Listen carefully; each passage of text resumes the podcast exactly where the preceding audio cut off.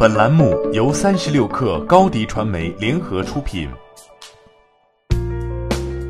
本文来自微信公众号“财经涂鸦”。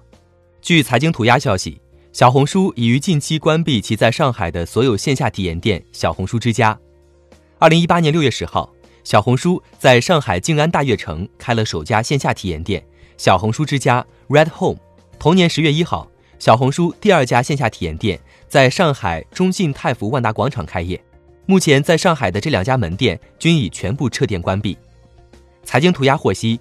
小红书之家大悦城店在二零二零年元旦就已经撤店，相关人士强调，不是暂时不营业，而是撤店关闭。而位于中信泰富的小红书之家目前已经关闭了一两个月，据称租金到期之后就没续约。对于小红书开线下店的情况，小红书的公关负责人表示，小红书内核是以线上的生活方式社区产品，所以在线下开店上没有其他电商平台有发言权，暂不评论。小红书在二零一八年开启线下开店之旅，先后在上海大悦城和中信泰富、江苏苏州和常州以及浙江宁波开设了实体门店。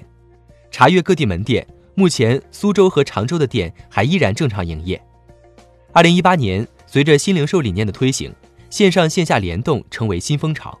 彼时，天猫国际、考拉、一条等纷纷在线下开店，小红书也投入其中。试图以线上社交优势为线下门店引流。此前，大悦城门店设置了家居区、美妆区、服饰区、明星区、橱窗区、水吧区六大区域。商品靠近互动屏，还能查询相关信息，直观看到小红书 App 中海量的口碑笔记。这被认为是小红书社区的线下映射。在逐渐从跨境电商中抽离出来之后，二零一七年下半年，小红书开始全方位转型。尝试构建内容加电商双驱动平台，建立内容生态，并实现商业变现。在短期内，小红书仍然享受了流量红利，内容持续吸引用户。二零一八年六月，用户数破一亿；二零一九年一月，用户突破两亿；二零一九年七月，用户数突破三亿，月活突破一亿。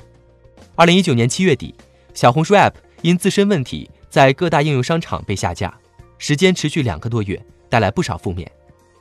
据 Quest Mobile 在二零一九年八月发布的二零一九半年增长报告中披露的数据，截至二零一九年六月，小红书 MAU 为九千三百万，接近一亿；截至二零一九年九月底，小红书月活跃用户数为七千二百八十八万，月活明显下降。即便没有下架风波，相比其他电商平台，小红书也深受挑战。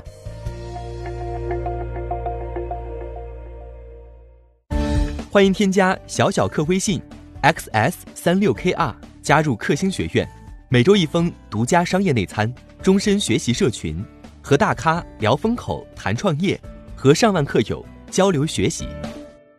高迪传媒，我们制造影响力。商务合作，请关注新浪微博高迪传媒。